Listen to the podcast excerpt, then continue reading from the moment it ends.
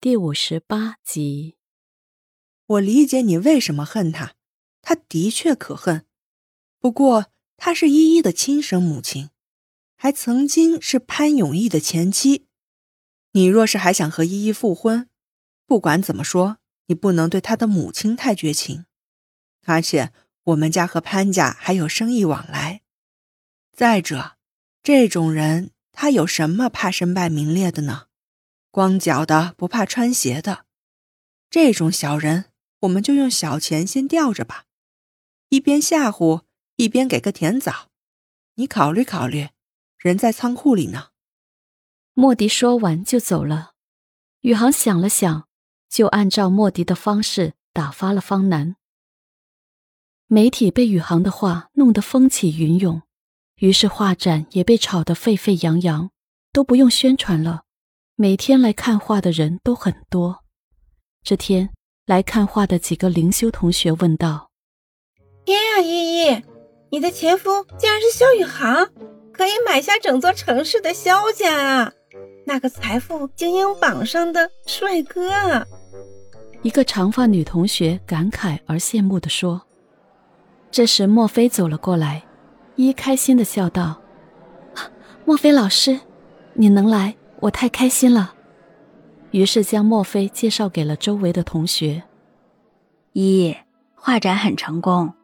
连报纸都是连篇八卦来报道你的画展呢，啊，让您见笑了。一，我们生命里经常会有些时候，上天给我们一些礼物，但是包装的非常难看，很是丑陋。但是我们要有勇气拆开包装，才会看到里面精美的礼品啊。莫非拍了拍他的肩，意味深长的说道：“你是说我失败的婚姻吗？”是的，还有你那迷失的爱情。啊，不多做了，我晚点还约了朋友，就是过来看看你的画，跟你说这两句话。啊，谢谢你。您要是能留在省城就好了。该来的时候就来了，去忙你的吧。一周后，宇航打电话给依依。依，我们今天晚上一起吃个饭吧。嗯，好吧。依想了想，还是同意了。他们到了一家高档的西餐厅，看得出来是宇航提前预定的，因为座位的风景非常棒，可以看到整个城市的夜景。这里是新开的，我听人说很好，一直想带你来尝尝。嗯，那我们点餐吧。好。宇航叫来了服务员，点好了餐。宇航开心地说：“一，我今天在书上读到一段我觉得很有道理的话，想背给你听听。是什么话？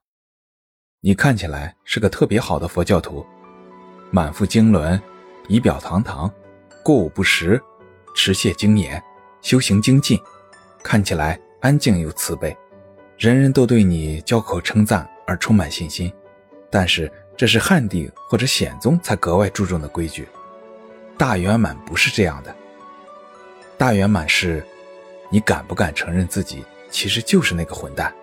敢不敢去直面自己内心那些你认为肮脏的欲望和恶念？敢不敢如实的把自己从里到外一切亮出来，完全裸露暴晒？敢不敢打破一切对与不对的界限，而树立起本然清净的定解？任何阻碍我们。与真实的自我交锋的伪装，皆是过失。这些看起来良好的我执，横亘在我们与上师、与我们本然心性之间。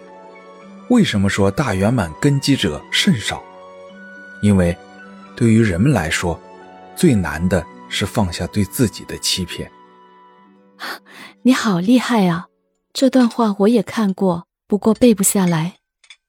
一一边吃着，一边称赞道。这话是以前读书的时候一经常说的，而他吃东西的样子也和念书的时候一模一样。宇航不禁看得有些失神。啊，这话是谁说的呀？好有道理。莫非老师一直让我朝内走，要敢于面对内在的自我？一想着这段话，并没有注意宇航的神情。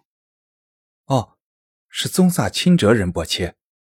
看来莫非老师也是个真人？宇航依然痴痴的看着他。还有一句，我也说给你听听。好，不是你拜过多少老师，上过多少次灵修课，读了多少本书，念了多少万遍咒语，磕下多少个头，做过多少大礼拜，或是静坐可以双盘多少小时，你就可以脱胎换骨无烦恼。最终你要面对的，还是自己心里的那些阴暗面和负面的性格特质，因为这些是你无论逃避或者压抑多久都必须要解决的，否则你就很难成为一个彻底的修行者，一个彻底解脱的人。这两句的意思差不多，不过真的说得很精辟。很多灵修的同学都是在外求，虽然每天都说什么爱自己。说什么朝内走，但是大部分人都在喊口号。莫非老师说，剥离自我有一个痛苦的过程。一一边吃着水果沙拉，一边说道：“所以，你根本不用去上那些课程了。我不是为了灵性才去上课的。”